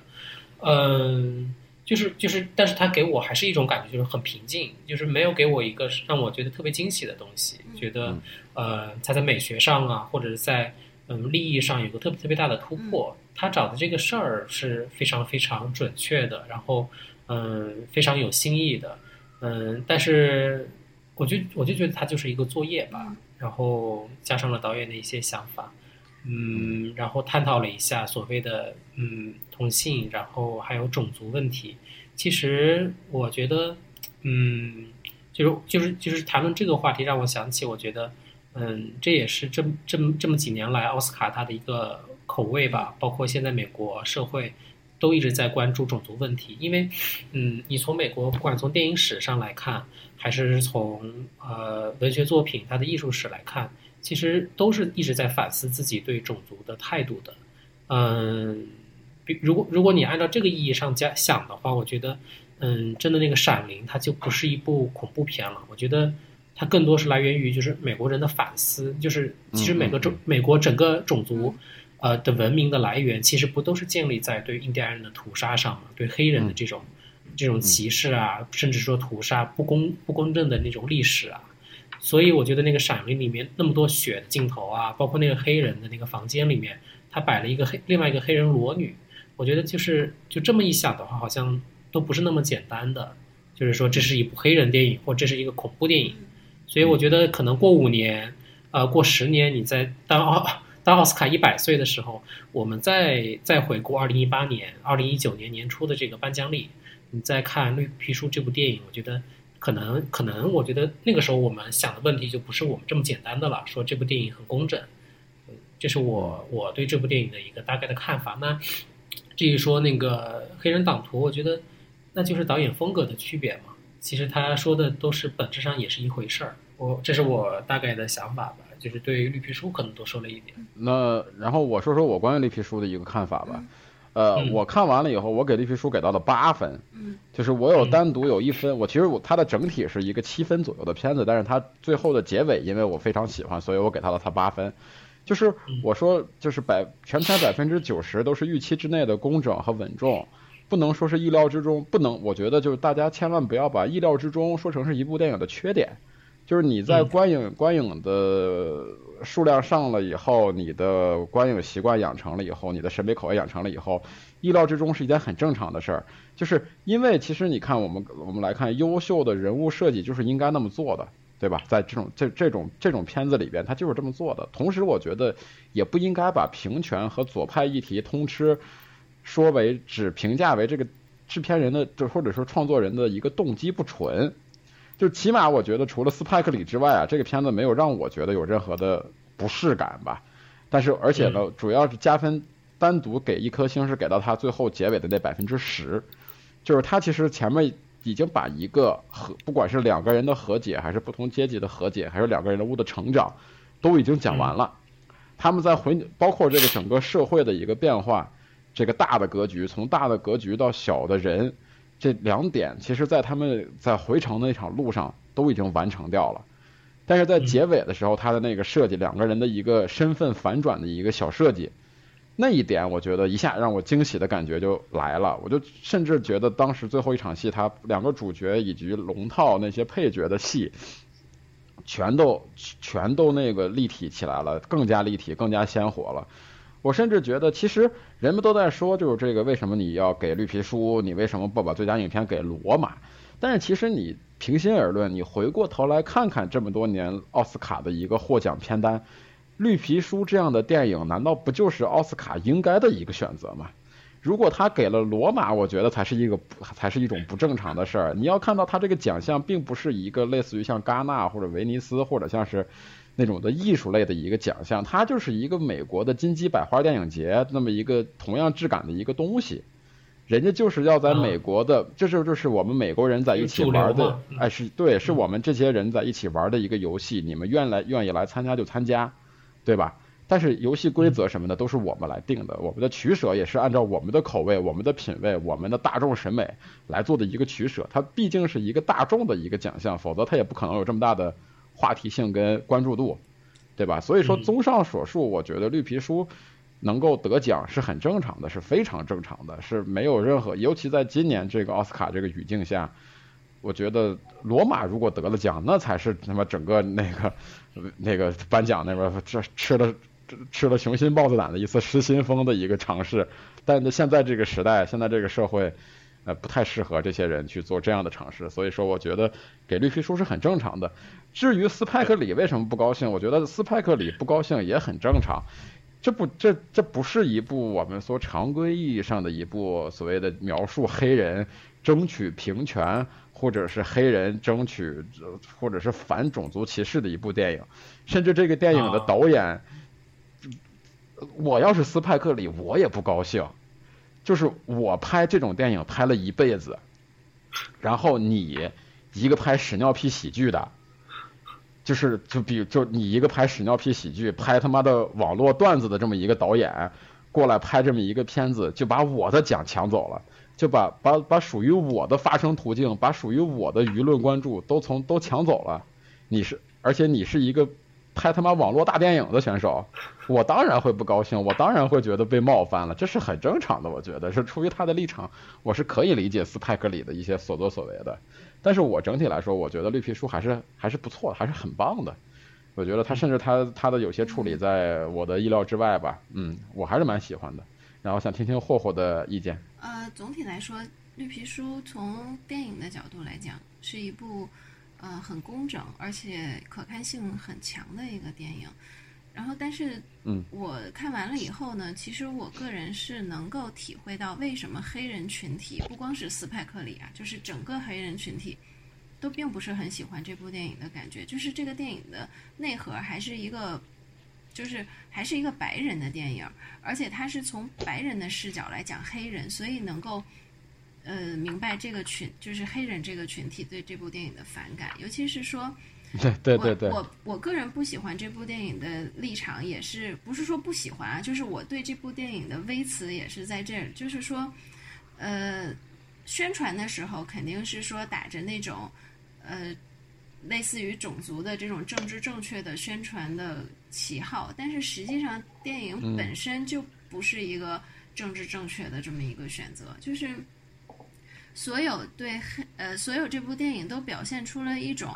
嗯，我白人是怎么宽宏大度啊，怎么怎么样去怜悯或者是理解黑人，而黑人自己本身走不出自己的这个，呃，自走不出自己这么一个给自己设定的这么一个框架，最后最后整个达成和解，也是因为在雨中那场戏里面，这个黑人角色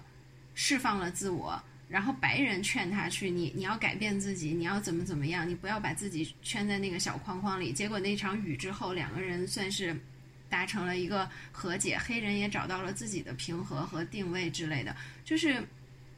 我我觉得整个电影的倾向性还是太强了，而且呃，给人给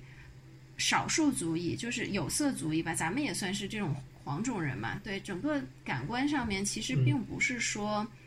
处于一种平等的地位，因为在世界上，不管你是什么肤色，人和人之间本身就应该是平等的，而不是说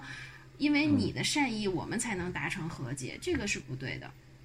所以我觉得整个电影其实参照起呃几年之前的另一部电影《隐藏人物》，相比起来，我觉得可能对可能会更喜欢《隐藏人物》，因为《隐藏人物》里面它讲的总体还是说黑人的自强自立，而不是通过别人的怜悯或者怎么样我才能，就是我黑人本身就是一个，不是说我在《隐藏人物》里那个女性独立。有头脑、有能力，本身就很强，而且自强自立，没有把自己圈在一个小框框里，争取然后去争取自己的这个权利，然后去通过呃自己的这种能力，让周围的人对自己有一个了解。但是，嗯，所以这两部电影相比起来的话，我我可能更喜欢隐藏人物这样的设定。其实我在看这个电影最开始的时候，我。个人是没有带入任何的，说我对这个电影的有一个明显的一个倾向性，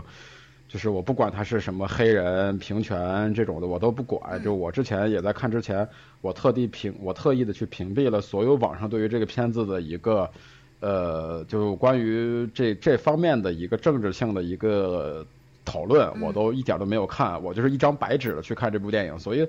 呃，我觉得观感还观感还可以，就是你。我不要强行的去跳到那个里边。你确实，如果说你要，我们要这样的去挑这个电影在这方面的问题的话，那的确是，我觉得惹怒斯派克里是非常正常的。你的确是会惹怒很多的黑人或者有色裔的人种，这是这是这是很正常的。呃，那你说说我，然后我说一下那个黑色党徒吧。我非常非常非常非常非常 不喜欢黑色党徒这部电影，我觉得。呃，我我在豆瓣上留了一句给《黑色党徒》的一个评语，我说国产谍战剧如果拍成这样，可能都上不了地方卫视。就是我真的非常非常觉得斯派克里在《黑色党徒》里边完全是一种失控的，完全是一种呃混乱的一种表达。他的那种表达方式是从剧本一直延续到了他的拍摄以及他的。整体的最后所的呈现，就是特别让我坐立难安。有一场戏，就是在很开很靠前的位置，就是那个黑人的那个卧底吧，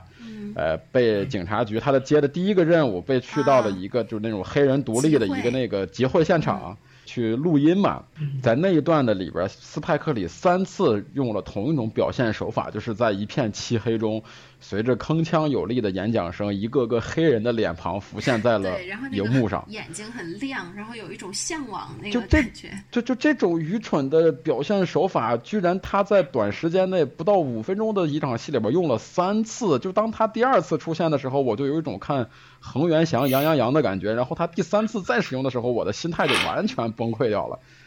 然后一直到后面就是感觉就是你这个东西这个故事哦，OK，你如果我们我们我我在看完这个片子里边有一个想法，就是你你你这样试想一下，如果你把这个片子取材于真实事件这一条这句话去掉，你单纯的来看这个故事，你还会受到触动吗？就是这个故事本身有那么强有力的？有那么有力吗？或者有那么经得起推敲吗？我觉得这个就需要让你每个人，我觉得需要打一个问号。就是斯派克里在做了这么多年电影以后，他拍出了那么多那么多优秀的电影之后，他现在拿出了一部这样的片子出来，我对于我来说是真的是有点难以接受，所以我非常非常不喜欢。呃，黑色党徒，嗯，就接着你刚才的那个话说，就是哪怕它是一个真人真事儿改编的电影，我都没有受到触动，反而觉得看的时候全程有一种看土味视频时候的那种尴尬，知道那种。你对土味视频是不是有什么误解？我觉得 真的就是让我觉得整个人特别尴尬，他的每一个镜头、每一个段落设计、每一个。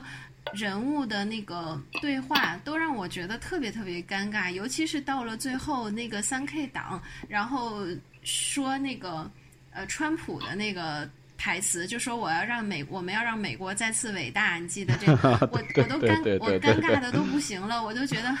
是是那个，但是你从中你知道就是能。体会到，就是你虽然你说斯派克里拍了一辈子的好电影，他到现在有一种，就这个电影呈现出来给我的感觉就是又愚蠢又肤浅又自大，就是他太狂了，狂到他认为因为现在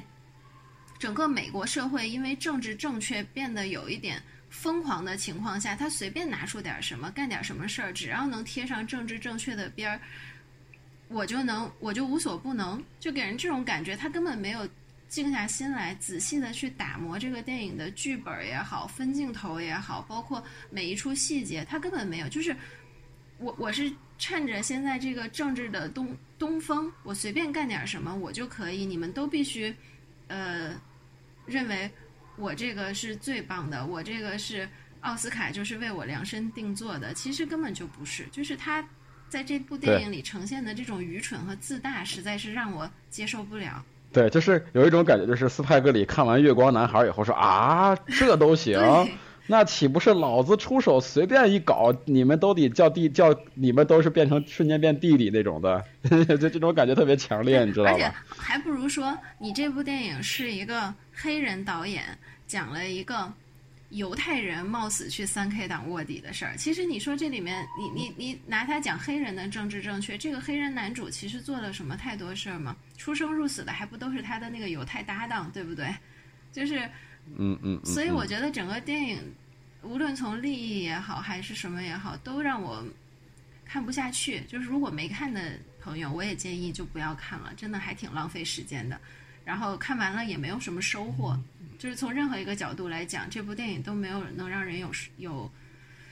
嗯，有惊，不光是没有惊喜，就是反而觉得倒胃口。嗯，就是如果想看斯派克里斯派克里最好好的电影，我个人非常非常非常非常推荐一部电影，叫做《为所应为》。嗯。The Do the Right Thing，就是那个，我觉得是斯派克里真正能够体现他所有个人特质的一部非常非常非常优秀的一部好电影。我觉得是斯派克里最好的一部电影，就特别街区那种感觉，特别黑人生活，对，那真的是非常好。呃，然后我们没想到今天这期节目里边，就是喷斯派克里的时间比喷《新喜剧之王》的时间都长。我觉得我们要给晴天一个机会，就是晴天，你有没有想替有什么想替那个《黑色党徒》这部电影来翻翻供的呢？嗯，我我倒真的觉得好像没有你们说那么严重了，是吗？可能对，就是没有说看不下去啊，或者是不会推荐别人看，因为。我就是大家去就各自去感受呗。我觉得它至少里面，呃，比如说它好像有一个段落就放电影的一个段落嘛，那个都是我们在影史上特别特别呃特别特别熟悉的那个一个国家的诞生嘛。那本身就是一个种族片，他拿来这么放，呃，我我我是觉得导演他是想用这样的一种戏剧的方式讲他自己的思想罢了，然后可能呃有些地方 low 了一点儿。然后有那种网大的感觉，啊，那个是，对，嗯，我我我稍微夸一夸，我稍微夸夸，要不这这这这下整的他妈斯派克里黑色党徒还不还还不如那个新喜剧之王，这我又觉得有点对不起斯派克里，我怎么说也是一个伪影迷，呃，优点当然还是有一点点的啦。这个片子虽然说有很多让我感觉不适的地方，但是说他平常他本身，你看他把一个这种常规的黑人剥削电影跟这个。呃，讽讽刺喜剧意味很强，这么两种类型片，它的这个融合跟嫁接，我觉得呃做的还是有点意思的吧。然后呃还有就是他嗯，他同时他他对于这个他对于这个这个这个这个，不管是对于三 K 党，还是对于黑人，还是对于黑人中的这种反抗分子、这种极端分子、部分极端分子，还是说男主角这种黑人不同的这种的。不同地位、不同社会地位、不同层次的人群的展现，也都还是比较准确的吧。但是只不过就是说是引起不适，主要是因为他在表现形式上真的有些东西拍的，就是而且他你看他呃前面非常诙谐，特别有趣，感觉是一个喜剧、讽刺喜剧，包括里边的一些台词写的。然后到后面呢，越来越严肃，越来越严肃，越来越严肃。就它整个这个风格，我觉得有点有有些割裂感明显，就不太像不太那么统一，就是而且有一些点，有一些前面埋下的梗，到后面也没有到到后面也没能接得上，就是同样，我再说回到刚才那部绿皮书，我为什么特别喜欢它的两个地方，一个是你看开车那场戏，最最开始是那个意大利人给那个黑人开车，最后他们说要是要是那个冒着大雪回的时候，然后镜头一转，发现那个一开始是那个意大利人说我困的我他妈实在困的不行了，最后然后镜头一转，发现黑人在开车，然后最后是黑人把那个意大利人的箱子递给他，然后跟他说圣诞快乐。对，就这个，他在这个前后对位是非常准确，而且非常有情感冲动的，有有情感冲击力的。还有就是你像同样绿皮书里边两次警察在后面亮警灯，嗯，然后第二次你感觉说你你会感觉说是我操又要拦一次，这在这儿还要再制造一次矛盾，结果你发现哦原来警察是好意，哎你明显能够感觉到就是大环境，他们从南方出来了以后，天上下着雪，到了北方大环境有了明显的变化。这整个把这个社会分层分得很详细。第三个就是在酒吧那场戏，男主角假装要掏枪，然后那个那个黑人问他说：“你他妈不会真的带枪了吧？”然后意大利人啥也什么都没说。结果到最后一场戏，到酒吧那场戏，忽然意大利人掏掏出了枪。就这种感觉，就是我不用废话太多的去给你做特别多的铺垫。让你知道有枪有枪有枪有枪，我前面给你一个梗，你也许觉得我是在搞笑，也许觉得我是在胡乱，到最后我啪啪真的把枪开出来以后，整个这个戏剧效果就达到了。但是就是黑色党徒，我觉得最主要的就是在很多细节上没有做到像绿皮书的这么好这么完善，所以整体观感上感觉有明显的割裂感呀，或者说是呃不统一的感觉，主要是在这方面吧，我觉得。而且主要是还有一点。我是不会，我是不会期待一个曾经拍过《阿呆与阿瓜》的人这样的一个导演带给我惊喜的，但是我是很期待斯派克里的，你知道吧？对不对？是这样，主要是因为这个原因吧。呃，奥斯卡的其他电影还有什么想吐槽的吗？其实我个人还觉得那个《登月第一人》其实应该有所斩获，但是。有点让我大失所望，因为我个人还是非常非常喜欢《登月第一人》那部电影的。他最后好像就是得了一个最佳视觉效果的一个奖，没有得过，没有得其他的更多的奖。啊，这这一点其实是看后来那个颁奖名单，我觉得这个是有让我不不太不太能够接受的。别的其实我真的觉得。都是常规的常规之之中的意料操作，就是没有太大的问题之类的吧。你们你们俩对于奥斯卡还有什么想吐槽的？今年主要也是一个所谓说奥斯卡小年中的小年，没有太多值得好好聊的一个片子，对吧？嗯，我个人对奥斯卡其实最大的遗憾吧，就是就是我个人出于私心，丹尼尔戴刘易斯这个新颖的作品没有任何连提，甚至。呃，很多奖项上连提名都没有，我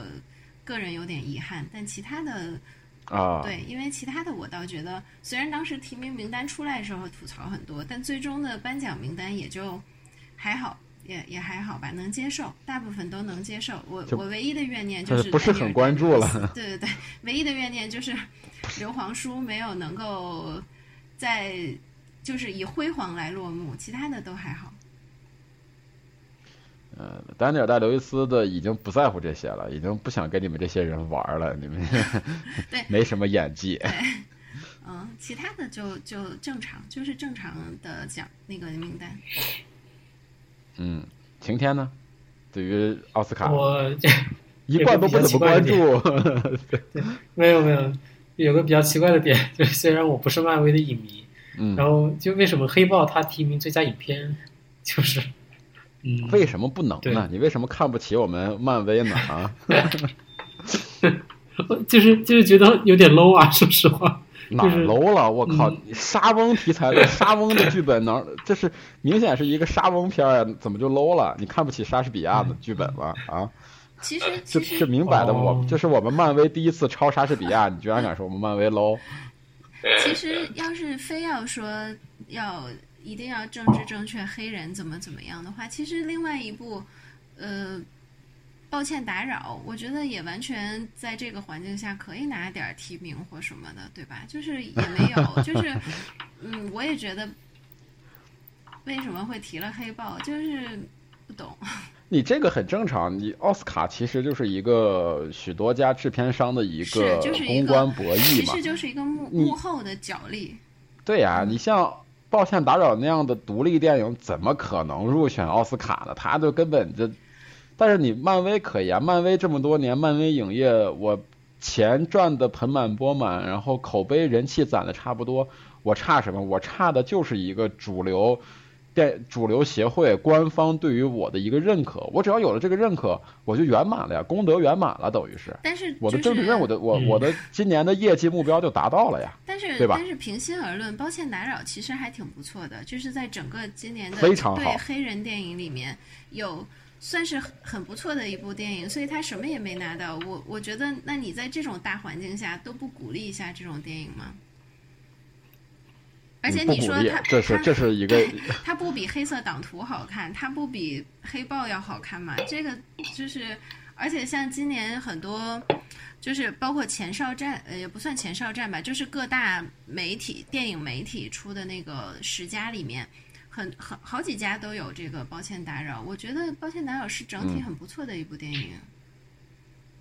但是很可惜，圈子不同，不要硬融。你不是我们这个圈子里边的人。是的，是的，这个能理解。其他的就要不你还是说你的那个压轴来讲你的推荐电影好了。呃，其实这个片子推荐不推荐，其实也可以推荐吧。就是那个《寡妇联盟》。呃，其实我本来是想，因为这期这这期节目时时长较长，我想留在下期。但是后来想了想，好像也没有太多好说的。嗯。就是我个人还蛮喜欢这这部电影的《寡妇联盟》，因为它是一个我还比较喜欢的导演，就是之前啊，之前指导过那个对，之前指导过《为奴十二载》，指导过《羞耻》，指导过《饥饿》。饥饿，哎，我觉得是一个非常有个人表达，而且不落俗套个人表达的一个黑人。你如果你非要把这个。呃，肤色加到导每个导演的前面的话，那我只能说他是一个非常有自己独立表达的一个黑人导演。嗯，他讲种族或者讲各种各样的被黑人被压迫的故事这种东西，他不落俗套，他不按那种常规的历常规那种方式来讲，他是有很有自己想法的一个年轻人，就是我特别喜欢。尤其这次他在做这个寡妇联盟的时候。一开始是呈现的一个状态，是一个非常类型片、非常商业化的这么一个主角配置。比如说有类似于像有连姆尼森，有那个那个那个那个那个克林法瑞尔之类的，就是人们感觉会是一个非常爽的一个爽片儿。但是最后我觉得他最后这个呈现的，我觉得还是不错的，我给了他七分，因为我觉得他还是。明显有别于常规的商业片套路，然后，而且他对于芝加哥这个城市里边不同阶级、不同肤色的人物的群像刻画非常细致、非常准确。但是遗憾的地方也就在于，他要一方面兼顾于讲好一个故事，嗯，又一方面要享有自己的一个表达，同时又要一方面还要照顾。这种火爆的视觉场面，这种东西他都要考虑到，所以它在于某个每一个地方呢，它都有点蜻蜓点水，让人觉得有点看的不过瘾。但是我个人还是觉得蛮喜欢这部电影的吧，因为它是讲的是简单说，它是讲的一个大女主的故事。但是你看它这个片子里边，其实没有设计任何一个说是纯粹的一个正面形象。嗯，它里边这些人物其实都是多多少少背负了一些个人的一些道德上。或者社会层面或者家庭层面的一些缺陷跟呃黑暗的背景吧，所以说这个东西的处理上，我觉得还蛮有意思的。我一开始以为会是一部类似于像是什么《瞒天过海：美人计》啊那种的盗窃电影什么的，最后蛮想呈现的完全不是同样的一个质感，就是还挺棒的。我个人还挺喜欢这部电影的，蛮有意思的。嗯嗯，我当时看你要推荐的时候，其实我觉得这部电影。槽点还挺多的，就是 我对我我个人不是很喜欢这部电影，因为当时看的时候，我就觉得这个电影的节奏节奏不够好，就是对有点有点这个节奏有点奇怪，有的地方让人看不下去，有的地方又太一带而过了，就是那个节奏的把控上不是很好。还有一点就是它是一个多线性叙事嘛，就是从一开始先是两条线，完全看似完全没有交集的两条线。然后，嗯，慢慢的到最后把这两条线上的人物融合起来，就是，但是它这两条线的融合嗯太生硬了，或者是说呃从太平行的地方，然后有一个突然的拐弯，两条线硬要交在一起，就感觉比较嗯比较让人一开始看的时候，可能对这两条线有点摸不到头脑，然后到最后突然间交汇的时候，又觉得呃有点奇怪。然后还有一个就是有点强行对强行要要强强行要把强行给你扭在一起对，然后什么要把那种呃社会的暴力和这个政府的或者是什么呃政府的腐败之类的硬要搅在一块儿说。还有一个就是，就有一种有一种导演拍了两部电影，然后后期强行剪成一部的这种感觉。对对，然后女女主的部分我不是很喜欢，女主用演的不是说她这个角色我不喜欢，是这个呃演技上我不喜欢，太用力了，用力过度，嗯就是有一种呃我演了这个这个剧。呃，今年颁奖季就是我的了，就这种感觉，就是太用力了，好像有一种我要凭这个角色去拿奖的这种气氛。然后有一些角色的设定呢，有一点儿莫名其妙。然后你比如说，我不喜欢这个女主最后她这个家世上面的这个处理，就是，呃，有点太太狗血了。然后整个电影我最喜欢的是那只狗，就是狗给我的印象就是那只西高地白 宫，对这个印象最深刻。其他的我倒觉得这个电影看完也就过去了，就没有太深刻的印象。所以就像刚才你说斯派克里其实是一个道理，这个导演之前拍了《围炉十二年》，然后什么这个饥饿也好，都是非常呃要深度有深度，要艺术性有艺术性的电影。结果他拍出来一个《寡妇联盟》，我也觉得这个落差蛮大的。其实就跟那个斯派克里拍出《黑色党徒》一样，就是有一点失望。就是说是他这两个，他想强行把这两个片两种两嗯两种不同风格的东西扭在一起，这个尝试固然很好，但他在这片子里边的，其实就是你刚才说的那个节奏的那个问题，其实就很明显嘛，就是他呃，我在拍盗抢电影的时候，我节奏忽然快起来，我在怎么在做策划，你去买车，你去准备车，你去准备枪，我去准备什么什么什么，节奏忽然一下快起来了，商业片节奏了，然后到了政治那一块表达的时候。开始讲政治这块的事儿的时候，一下慢下来了，开始两个人坐那儿说开没完没了。就这个东西，就是，就是感觉是两。为什么我说两部电影呢？就这几这这三个女三个女性四个女性，她们要抢劫，然后剩下那帮男的他们要竞选。对，之前就是他就就完全是两完全是两个事儿，嗯然后也是用完两两种完全的节奏处理的，只只有到了最后的时候，才有了一点点的交汇，然后迅速的走向了一个结局，然后电影结束。对，而且我我很所以说很不喜欢他那里面对于理发店的那个处理，就是我我为了要加入这么一个角色，然后硬要把这个理发店和这个老女女黑人女老板和这个对对对，呃这个议员之间给串起来，我就觉得这扯上关系对对对这个对这个部对对。就设设置的很很没头没脑，而且没有什么必要。对对。嗯，对对。然后这个电影里边给我印象最深的是那个女演员伊丽莎白·德比斯基的腿，啊对对对哇操，太长了，是的，长得太好看了，我的新我我的新晋女神啊，已已经二零一九年的女神已经已经确定了。女神太多了。然后请，呃，二零一九年前第一季度就是她了。好吧，今天这就是我们这期节目的一个主要的一个电影推荐。然后，呃，从这期节目开始，我们电影无用啊正式的回到回归了一个正常的更新状态。我们现在主播多达六个人，所以说只要只要有两个人有空，就能给大家录出一期节目。行吧，那这就是我们那个三月份的一个常规节目。然后回头霍霍主播加入以后啊，我们那个。伪纪录片我们一定会录的啊！不要笑，不要笑，我们会录的啊，的一定会录的。呃，真的，真的，真的，不要笑，不要笑，马上就录了，马上就录了啊！